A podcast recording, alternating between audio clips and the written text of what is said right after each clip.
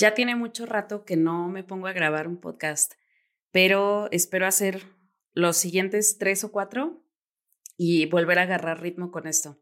Es lo que pasa cuando te da un episodio de hipomanía, de repente todo sale y luego te apagas un poquito, pero no importa, quiero que sea algo que sea constante y vamos a darle. En este podcast Soy Bipolar quiero hablar sobre cómo se siente vivir con trastorno bipolar desde la persona que lo padece, cómo nos enfrentamos a diferentes situaciones de la vida, cómo se intersecta la bipolaridad con el trabajo, con las relaciones, con las amistades, con el dinero, con los episodios depresivos, con los episodios de hipomanía. Y me encantaría que formaras parte de esto y que compartas también tu punto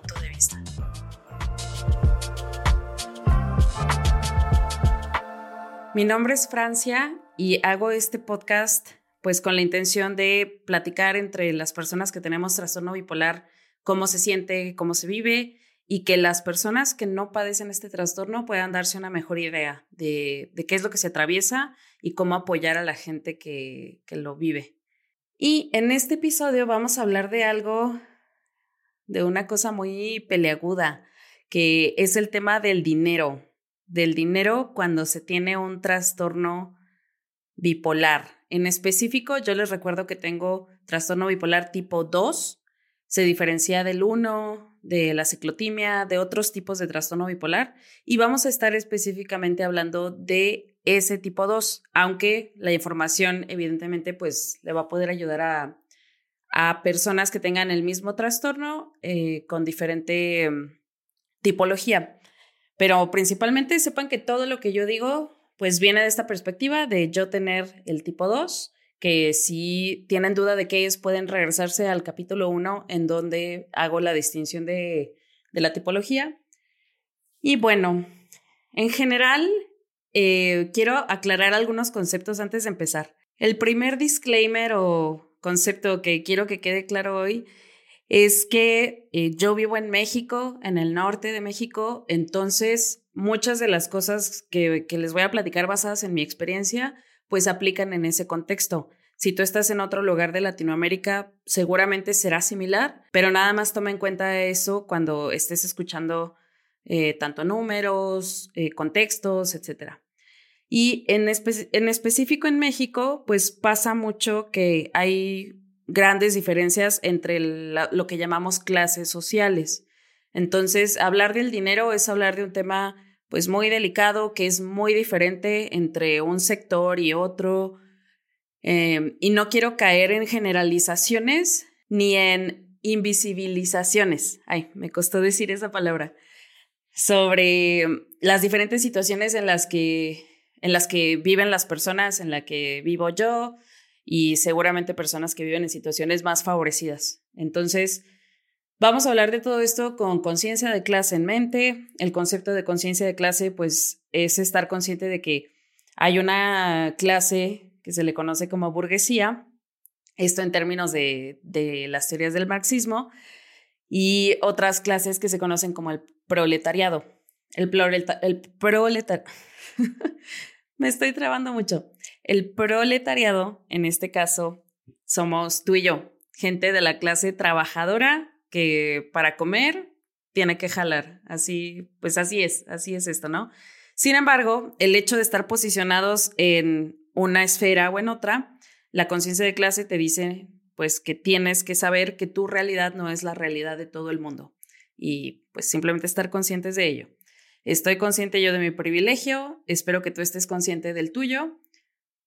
Y bueno, vamos a empezar ahora sí de lleno con este tema. Vamos a empezar primero. ¿Cuánto cuesta tener trastorno bipolar?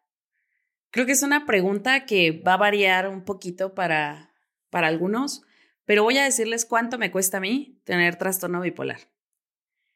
Para mí tener trastorno bipolar tipo 2 me cuesta aproximadamente 1.500 pesos ir con mi psiquiatra una vez al, al mes, de repente una vez cada dos meses.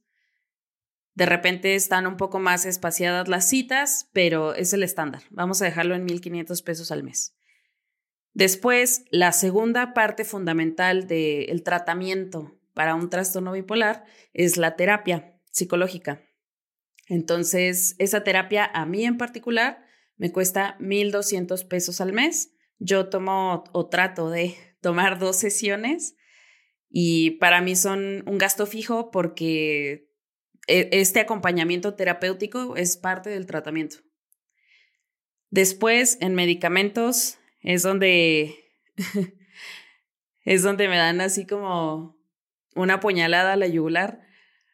En medicamentos gasto aproximadamente 3 mil pesos al mes.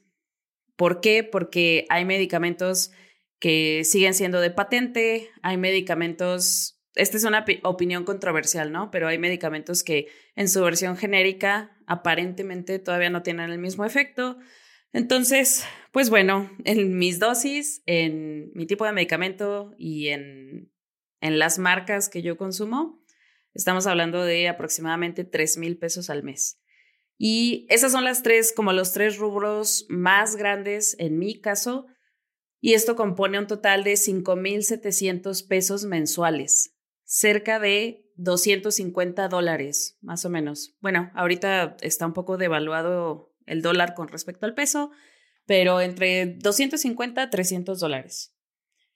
Eso sin contar gastos variables como, por ejemplo, en el trastorno bipolar tipo 1, a veces es necesaria la internación hospitalaria, que yo no tengo idea de cuánto cuesta eso, pero no debe ser nada barato. Y otro tipo de gastos variables como los que yo tengo o necesito para mi salud mental. Por ejemplo, voy a dar unos ejemplos de lo que yo necesito, ¿no? Y que está dentro de mis prioridades. Para mí un gasto extra importante es, por ejemplo, tener un espacio adecuado en donde pueda sentirme segura, cómoda y que las cosas fluyen. Por ejemplo, separar mi espacio de trabajo de mi espacio de sueño, eh, de mi espacio de comida, etcétera, etcétera.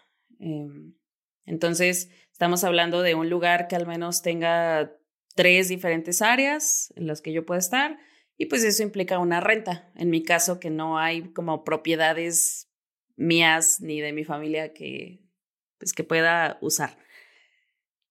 Em, otro gasto extra, pues en el trastorno bipolar parte de la terapia también es hacer tu grupo de soporte o tu grupo de apoyo. Y pues muchas veces eso también hace que incurras en gastos que es, no sé, obviamente te los puedes saltar si haces otro tipo de actividades, pero vamos a decir que el café con X amiga o X amigo, vamos a decir que mm, tal vez estás en un club de lectura o algo que te requiere cierta inversión mensual. No sé, hay diferentes cosas que tienen que ver con los grupos de soporte, pues que implican cierto compromiso también financiero. Otro gasto extra que personalmente es importante para mí, hay otras formas de hacer ejercicio y todo, pero para mí es eh, pagar mi inscripción a mi, gimnasio de escalada. Eh, entonces, es un gasto que, por ejemplo, yo no me plantearía dejar de hacer, porque para mí eso significa eh, grupo de soporte y significa una actividad que me es placentera y que además aporta a mi estado físico. Entonces, pues sí, es, es parte de priorizar las cosas que le dan bienestar a mi salud mental. Eh, otro gasto que pueden tener otras personas extra son los animales de compañía. Muchas veces cuando hay ataques de ansiedad, ataques de pánico, depresiones, se recomienda mucho tener animales de compañía que, que pueden ayudar a calmarnos. Incluso los he visto que, que los utilizan en tratamientos de epilepsia. Y pues no voy a mentir, de hecho me disculpo de antemano si en algunos de los podcasts se han escuchado ladridos de fondo, pues son mis perros, ¿no? Y para mí también es sumamente importante eh, tener a mis perros. En algún momento veía alguna serie, ay, que no me puedo acordar el nombre, esa sí se las voy a deber, sobre que a veces lo único que te levanta de la cama es que sabes que tienes que alimentar a tu perro, porque tu perro no tiene la culpa de lo que está sucediendo contigo. Y ese empujoncito a veces es lo que necesitas para forzarte a salir un poquito de las circunstancias de un episodio depresivo. Entonces, los animales de compañía, en mi caso también los tengo, también son un gasto que para mí es fijo y pues es un gasto extra a lo que ya mencioné, psiquiatría, terapia, medicamentos.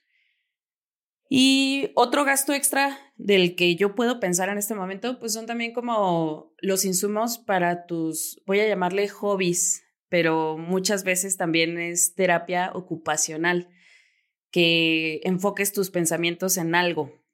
Em, en mi caso, por ejemplo, es la pintura, ¿no? Y pues en este ejercer eh, este hobby de pintar, pues hay insumos que requiero, pinceles, acuarelas, papel, y eso pues también representa un gasto.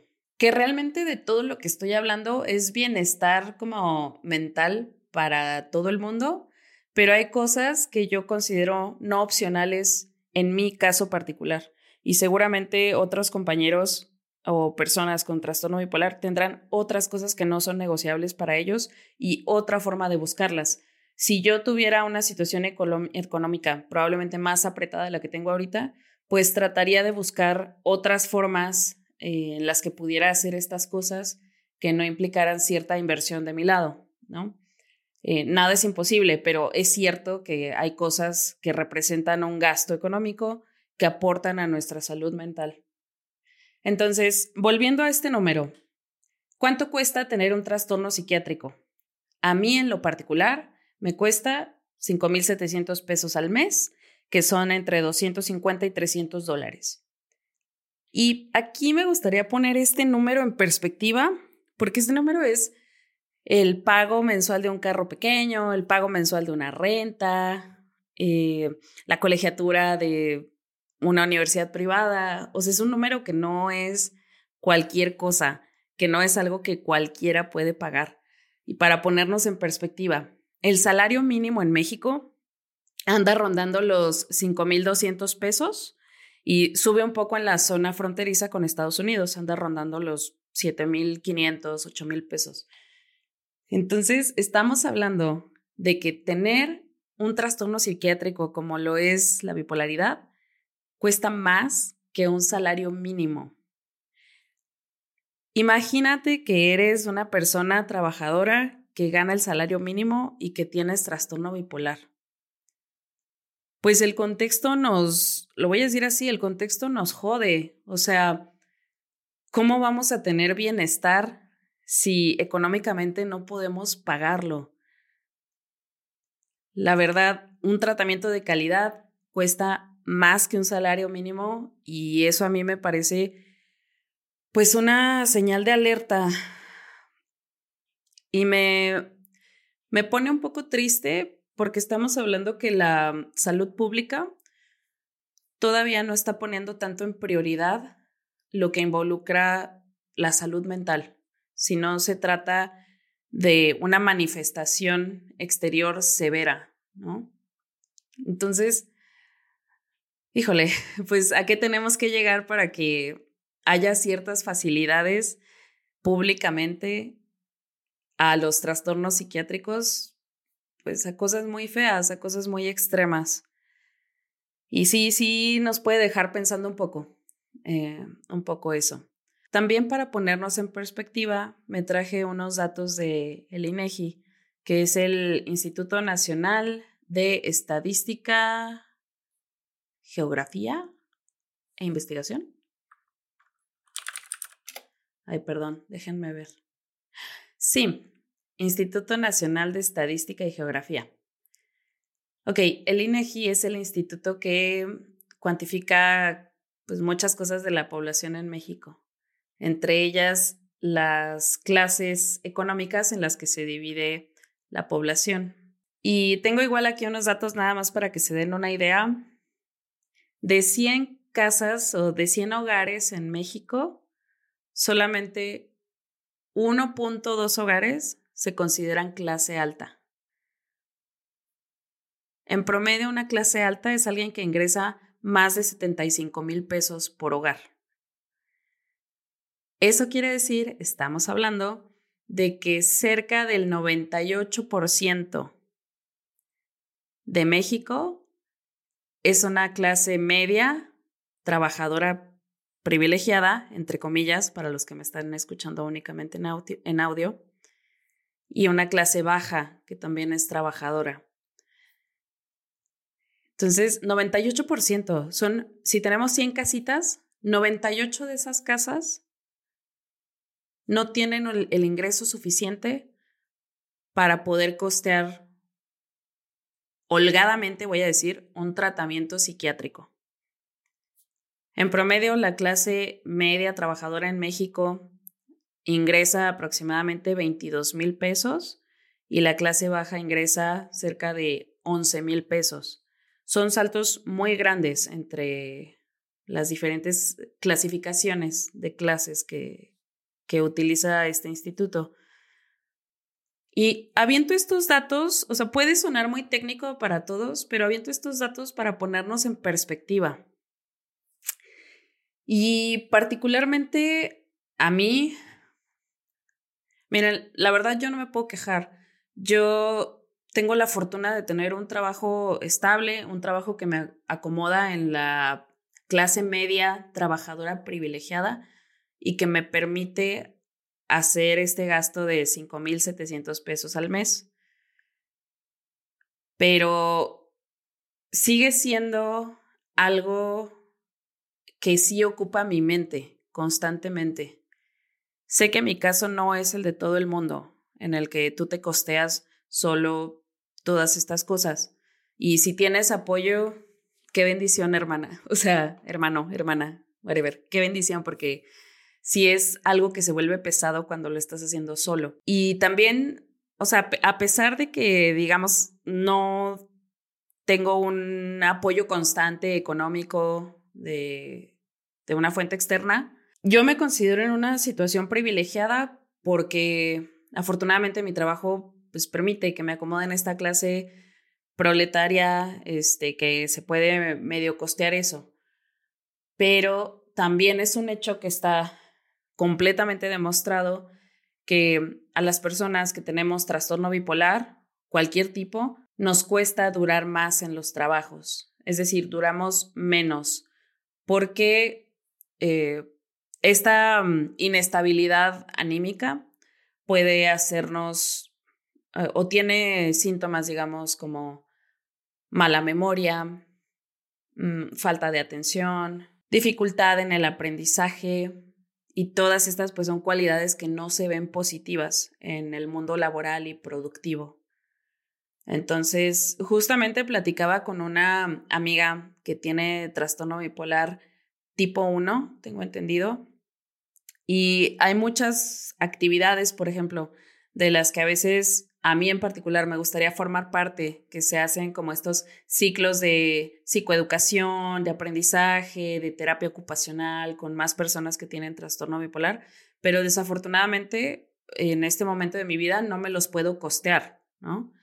Y, y tampoco es algo que tenga que ser gratis porque involucra el trabajo de muchas personas, pero ese no poder costearlo pues está ligado a mi dinero está puesto en otras prioridades, como el medicamento, eh, la estabilidad de, un espacio, las terapias psicológicas, las terapias psiquiátricas, y, no puedo, o sea, no se puede.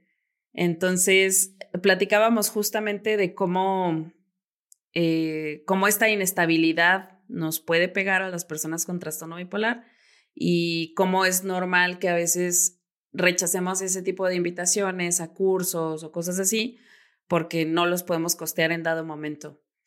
Y también platicábamos algo muy curioso, o más bien ella me decía que solemos también tener las personas con trastorno bipolar trabajos especiales, ¿no?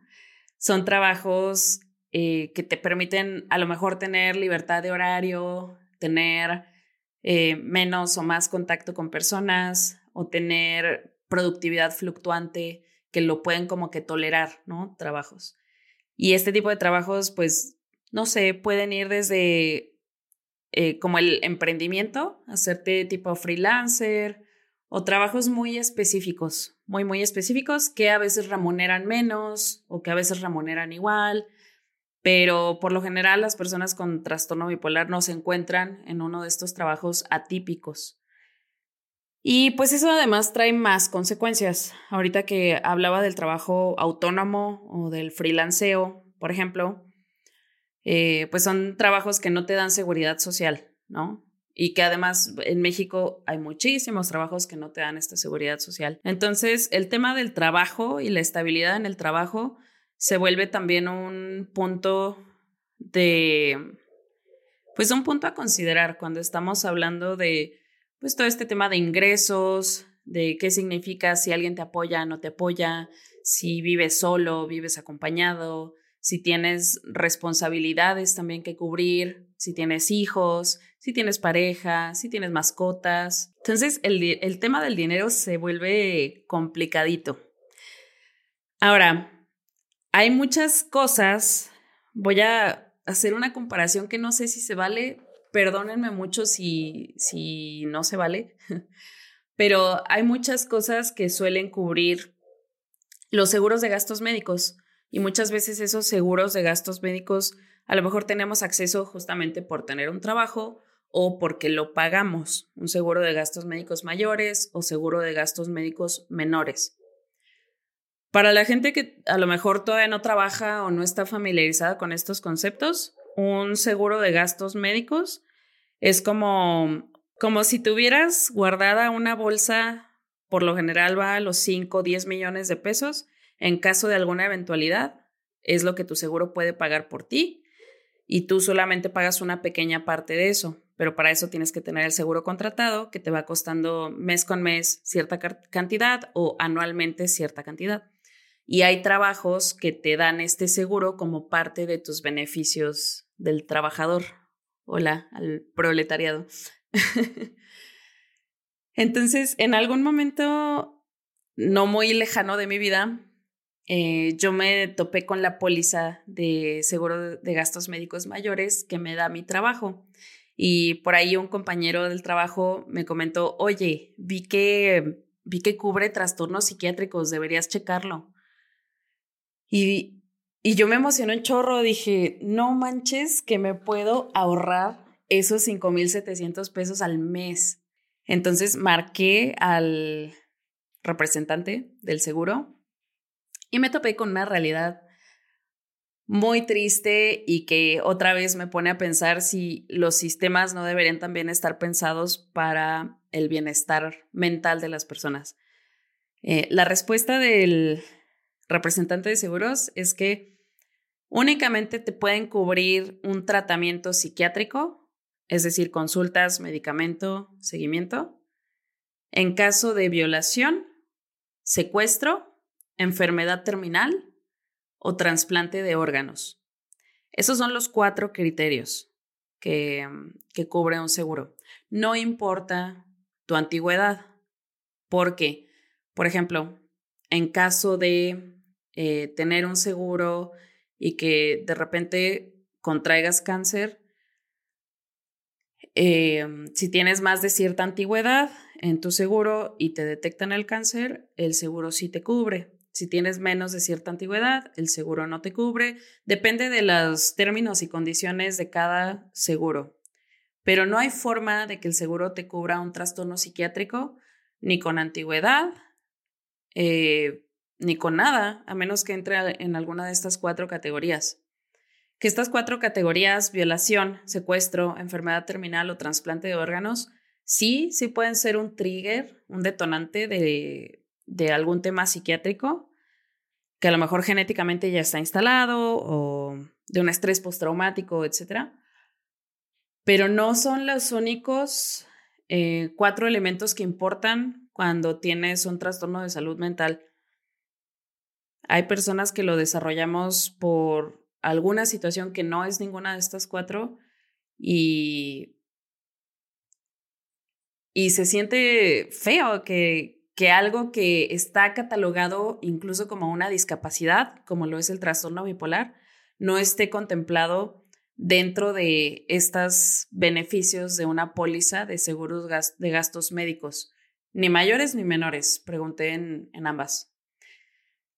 Ahora, ese es el caso de uno de los seguros. Yo también te invitaría mucho, si me estás escuchando o si conoces a alguien con algún trastorno psiquiátrico, a checar las pólizas a detalle que ustedes tienen. Yo, pues, por respeto, privacidad, no voy a decir el nombre de la compañía que tiene estas condiciones, pero, em, pues sí, me parecen, me parecen muy tristes y pues ya, me decepcioné un poco cuando, cuando estuve checando eso. También, eh, pues existe la derivación a psiquiatría en las instituciones públicas, pero yo no tengo experiencia personal en esto. La verdad, yo no me acerqué a una institución pública por lo engorroso que pueden llegar a ser los trámites. Eh, pero hay gente que tiene la necesidad de hacerlo. Si yo tuviera la necesidad, obviamente lo haría. Pero cuando te acercas a estas instituciones públicas, la derivación a psiquiatría es sumamente complicada de conseguir. Otra vez, a menos de que estés presentando síntomas em, muy drásticos, ¿no? un intento de suicidio, eh, cositas así que ya, que ya se reflejan al exterior.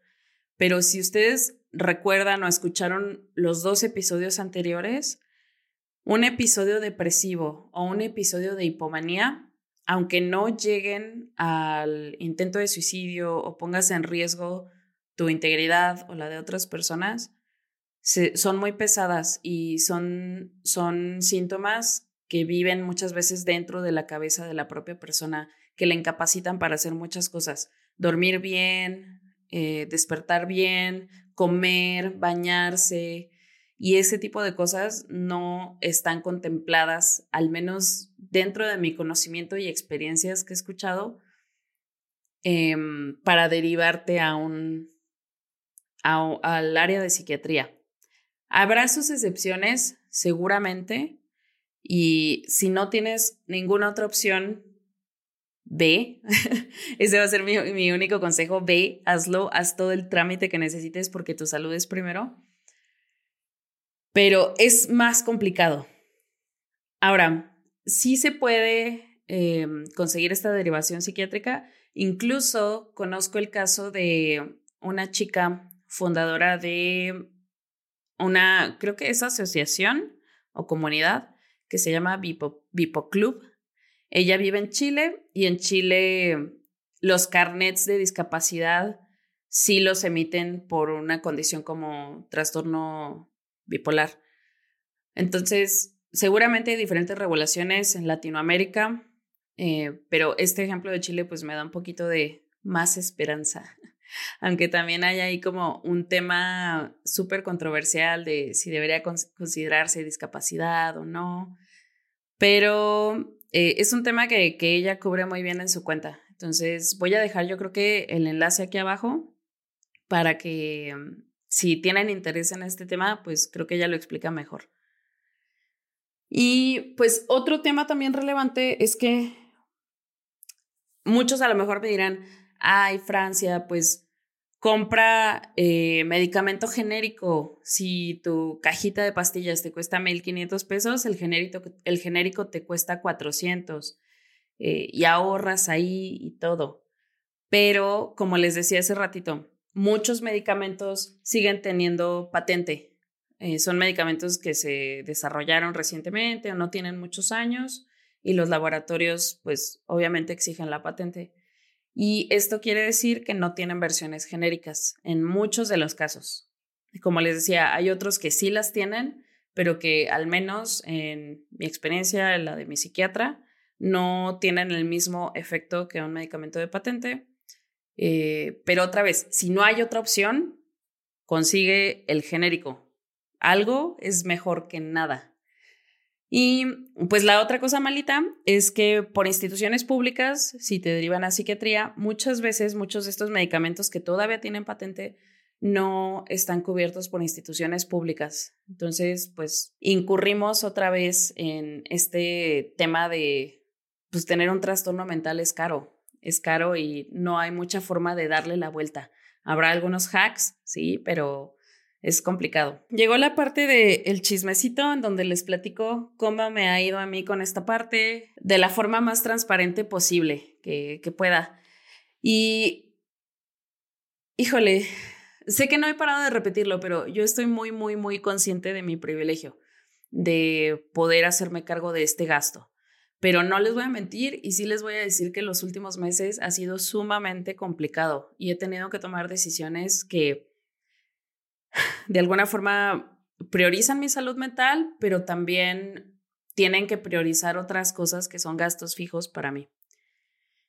Las condiciones económicas en esta etapa específica de mi vida están, digamos que Hace seis meses le ponía un 10 a mi condición económica y mm, ahora le pongo un 6. Subieron mis gastos, no disminuyó mi ingreso, pero por cuestiones que yo no puedo controlar, subieron mis gastos. Y mm, pues no es la mejor condición económica, no, no lo es. Y tuve que tomar decisiones bien difíciles. Em, imagínense que tengo una gráfica de PAI que está dividida entre mis gastos fijos que en este momento son muy altos. Yo tengo dos gastos fijos. Uno de ellos es un crédito que se lleva el 20, más del 20% de mis ingresos. Otro de ellos es la renta, que también se lleva aproximadamente el 20% de mis ingresos. Ahí ya van 40. Otro es mi todos los gastos fijos de mi trastorno bipolar eso se lleva aproximadamente un 12-13% de mis ingresos. Ahí llevamos cerca de 50-60 y pues todos los gastos fijos de alimentación, gimnasio, bla, bla, bla, bla, bla, se llevan el resto. Entonces, en este momento estoy dedicando como muy, una muy pequeña parte de mi ingreso a cosas lúdicas. Entonces, tuve que tomar decisiones difíciles que incluyeron recortar esta parte lúdica, que pues creo que para mi salud mental es importante, pero tuve que recortarla y encontrar otras formas de satisfacerla, como lo es apegarme a la rutina, sacar a pasear a mis perros más seguido, eh, hacer planes que no involucran necesariamente un, un gasto, etc. Y otra decisión que tuve que tomar fue espaciar un poco más mis consultas psiquiátricas, porque no me estaba dando, o sea, el ingreso no me estaba dando para cubrir estos gastos fijos de los que estoy hablando, ya habiendo quitado como toda esta parte lúdica de entretenimiento y de gastos innecesarios. Em, otra decisión que tuve que tomar, que esta la platiqué un poco con mi psiquiatra, porque si escucharon uno de los episodios anteriores de cómo atravesar un episodio depresivo, ahí les cuento algo que sucedió los últimos dos, tres meses y debido a esa mm, depresión doble, tuve que aumentar mi dosis de medicamento. Por lo tanto, aumentó el costo. Se dobló el costo que yo tenía que pagar por mes. Entonces, lo pude sostener por cierto tiempo, pero también medio platicando ahí con mi psiquiatra, y también fue una decisión deliberada que no les recomiendo hacer. Eh, regresé mi dosis a la dosis anterior, es decir, a la mitad de lo que tenía que estar tomando por ese episodio de depresión doble. Tomé esta decisión por varios factores, ¿no? Porque creí que ya, que, ya estaba un poco mejor y podía con eso. Y porque este gasto doblado, pues sí representa una subida muy muy grande en las cosas que yo podía pagar. Entonces, pues, pues sí, o sea, el disminuir una dosis eh, se tiene que hacer gradualmente, se tiene que hacer responsablemente y se tiene que hacer conscientemente. Afortunadamente todo salió bien, pero sí fue una decisión bien difícil, porque yo me estaba preguntando, ¿priorizo mi salud mental o priorizo mi calidad de vida? Porque también me estuve cuestionando muchas cosas como, bueno, me cambio a una casa eh, o a un departamento más pequeño, em, como cosas así, planteándome ya decisiones de, de vida, ¿no? Entonces estaba en, en esta dicotomía de qué parte priorizar más. Y mi conclusión fue, pues es que priorizar mi salud mental es también priorizar mi calidad de vida, no puedo tampoco comer aire o, cosas así. Entonces, pues sí, toma estas decisiones difíciles de disminuir dosis, disminuir la frecuencia de, de las consultas que tengo con mi psiquiatra, porque aparentemente, pues ahorita todo está controlado. Bueno, no aparentemente, está controlado todo. Y, ah, bueno, y también disminuí un poquito la frecuencia de mis terapias psicológicas, pero nunca las he dejado, nunca, nunca. En lugar de que sean cada dos semanas, estoy tratando de ponerlas cada tres o máximo cada cuatro semanas eh, para poder igual disminuir ese costo un poquito. ¿Qué significa tomar esta decisión de disminuir dosis y frecuencia de consultas y terapias? Significa, al menos para mí, más trabajo mío, talacha de mi lado, ¿no? Que es ser consecuente con mis rutinas y hacer todas las cosas que me hacen bien. Eh, ¿Por qué? Porque no voy a poder echar mano tan seguido a lo mejor de mi psicóloga, ¿no? O de mi psiquiatra, que de necesitarlo muchísimo, creo que lo hubiera priorizado al revés. Y probablemente también hubiera buscado otras alternativas. O sea, de, de estar en un episodio depresivo grave, probablemente hubiera buscado otras alternativas y hubiera mandado, perdón por el francés, pero hubiera mandado a la mierda cualquier otra cosa, cualquier otra cosa. Em, pero bueno, esas son las decisiones que yo tuve que tomar en este periodo de mi vida, que estamos en un 6 en temas financieros, pero tengo mucha confianza que, pues, que eso con el tiempo va a ir eh, mejorando y va a ir subiendo la calificación que me doy a mí misma, porque además estoy trabajando por ello. En fin, em, esa es como la vivencia personal. Si tú estás atravesando una situación similar, si estás em, batallando en temas financieros, si no estás encontrando estabilidad en tu trabajo, siempre hay como alguna puerta, alguna respuesta que te pueda ayudar y también sentirte que no estás solo porque no tengo todas las respuestas. Es algo que todos vamos atravesando. Eh, siéntete que no estás solo y, y hay formas en las que vas a encontrar la respuesta o la puerta para seguir tu tratamiento como mejor se pueda y te permita estar aquí, seguir aquí y ser funcional y tener pues mucho amor en tu corazón y en tus relaciones. Y pues no crean que nada más me voy a ir así, así como dejando todas estas quejas al sistema de salud público y a la falta de conciencia sobre los trastornos mentales. No, no, no. Hay cosas que nos pueden ayudar.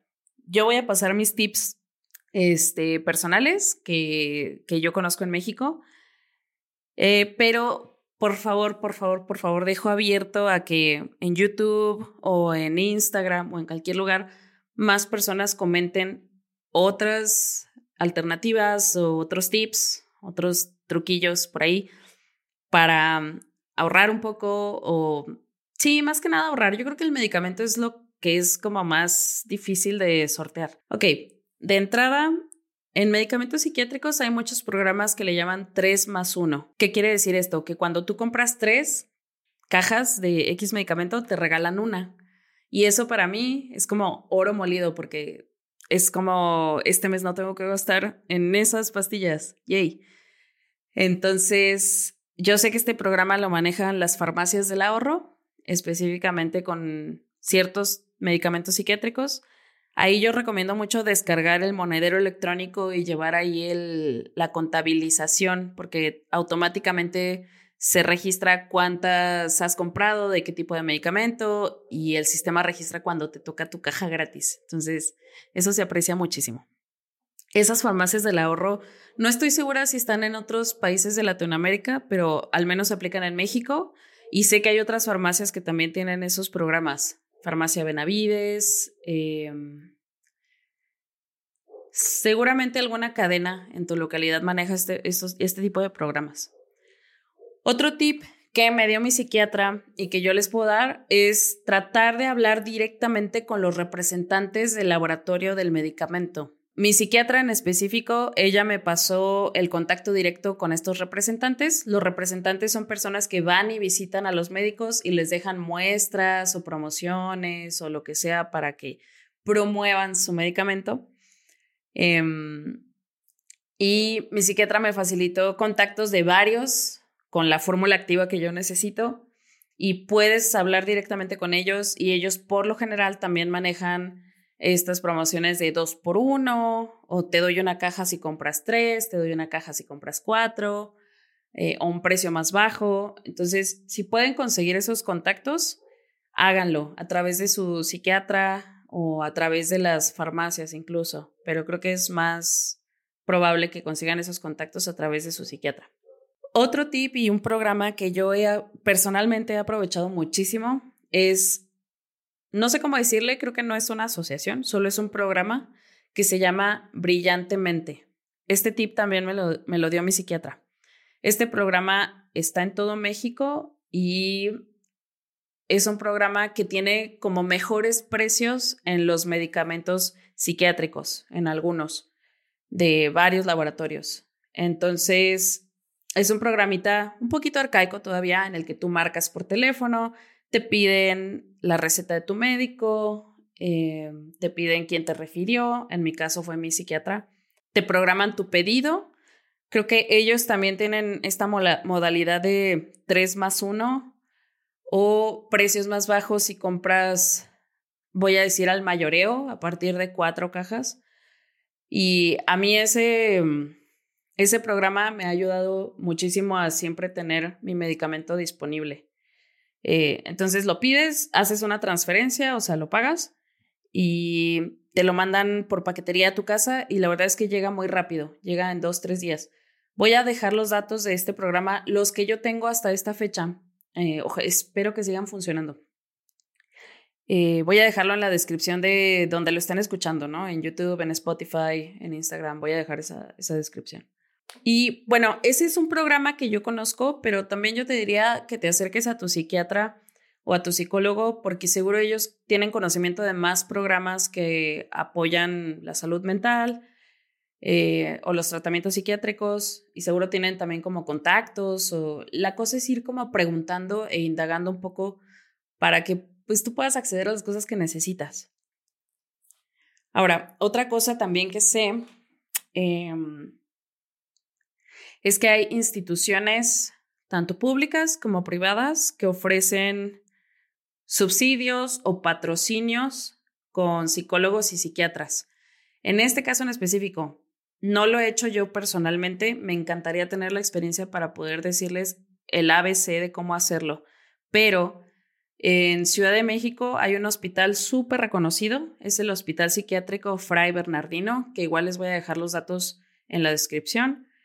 Eh, en donde las consultas son, la, atención es gratuita. Otra vez, si, eres afortunado y vives en la Ciudad de México y no puedes costearte todavía todas estas cosas, puede ser una gran opción para que tú te acerques y vayas y te orienten. Tienen también una parte de telemedicina o teleorientación, no sé cómo le dicen, que es de manera mm, virtual y también pues pueden dar ese tipo de orientación. Entonces, si no tienen ahorita la posibilidad de costear algo que tenga que ver con médico psiquiátrico o terapias o lo que sea, acérquense a este hospital psiquiátrico. Y lo otro es que también hay muchas asociaciones eh, ya. Una que de la que aprendí recientemente fue que se escuche fuerte mi grito, así es esta asociación, así se llama, sobre prevención del suicidio. Y ellos, por ejemplo, si tú no puedes costearte la terapia o lo que necesites, tratan de buscar patrocinadores, gente que dona literalmente para que otros puedan tener acceso a terapia o a consultas psiquiátricas. Entonces, no es mala idea irnos acercando a esas asociaciones si el barco se nos atora, a cualquiera le puede pasar que, que el barco se nos atore o que no haya posibilidad en ese momento, porque este contexto que pinté al principio de cómo se vive en, México el costo de un tratamiento psiquiátrico versus el ingreso promedio de, de un hogar, ah, pues no es, no, es muy compatible. Em, estos son los tips que yo les puedo dejar. Sé que hay muchos más, entonces pregunten o complementen eh, o acérquense a cualquier persona que ya haya pasado por algo similar y seguramente tendrá muchas más ideas y tips y todo. Em, no se comparen con mi situación personal ni con la anécdota que les conté que ahorita se me está hundiendo el barco. No, no es cierto, no se está hundiendo. Está flotando, este, pero es, es de papel. no se comparen con eso. Y pues les mando un, un abrazo a esas personas que, que estamos estirando el dinero para, pues, literalmente seguir existiendo aquí. El futuro yo creo que siempre va a ser un poco más brillante, o al menos tenemos la esperanza de un futuro más brillante. Y estoy segura que en algún momento pues vas a poder hacer frente a todos estos gastos. Y estoy segura que yo también, mi, mi barco se va a solidificar y se va a hacer más poderoso. Y no estás solo, estamos juntos en esto. Y ojalá, ojalá, si hay alguien por ahí trabajando en, en temas de salud pública, hay que empezar a impulsar esta parte de la atención psiquiátrica oportuna, atención mental oportuna. Creo que es muy, muy, muy, muy importante.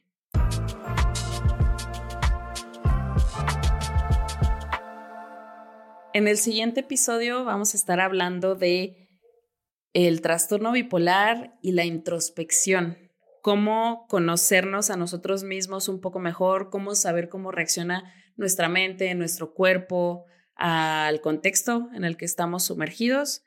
Eh, vamos a hablar de técnicas de autoconocimiento y cositas así, cosas que pasan en nuestra cabeza. Y listo. Entonces nos vemos en el siguiente episodio. Adiós.